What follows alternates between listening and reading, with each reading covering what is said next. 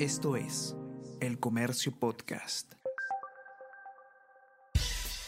Buenos días, mi nombre es Soine Díaz, periodista del Comercio, y estas son las cinco noticias más importantes de hoy, miércoles 2 de agosto pretenden llevar a las calles a policías con solo seis meses de preparación. Proyecto del Ejecutivo plantea crear grupo excluido de carrera policial, pero con facultades coercitivas. Podrán acceder egresados de las Fuerzas Armadas o quienes tengan secundaria completa. En este último caso, su formación es de un año. Según exdirectores de la PNP y asociaciones de oficiales en retiro, la propuesta es inviable y peligrosa, debido a que se delega el patrullaje y se brinda armas a personas con poca preparación.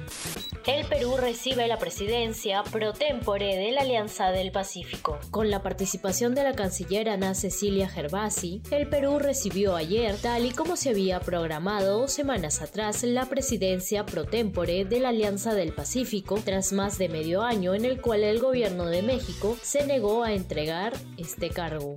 Alejandro Soto se pone a disposición de la Comisión de Ética. No tiene una semana como presidente del Congreso, pero Alejandro Soto, de Alianza para el Progreso, ya ha dicho que no se aferra al cargo y si hay una justificación válida, dará un paso al costado. El apepista ha negado tener 55 investigaciones abiertas en el Ministerio Público y también rechazó tener vínculo familiar con auxiliar que contrató en su despacho.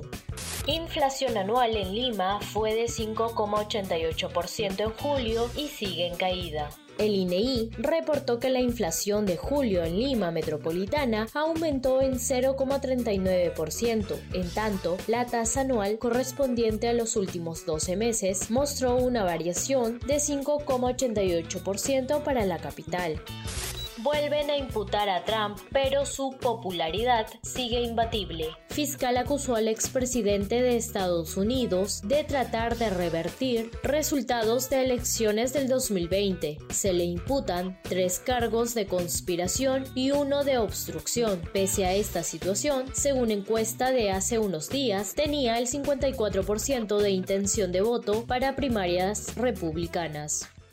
Esto es el Comercio Podcast.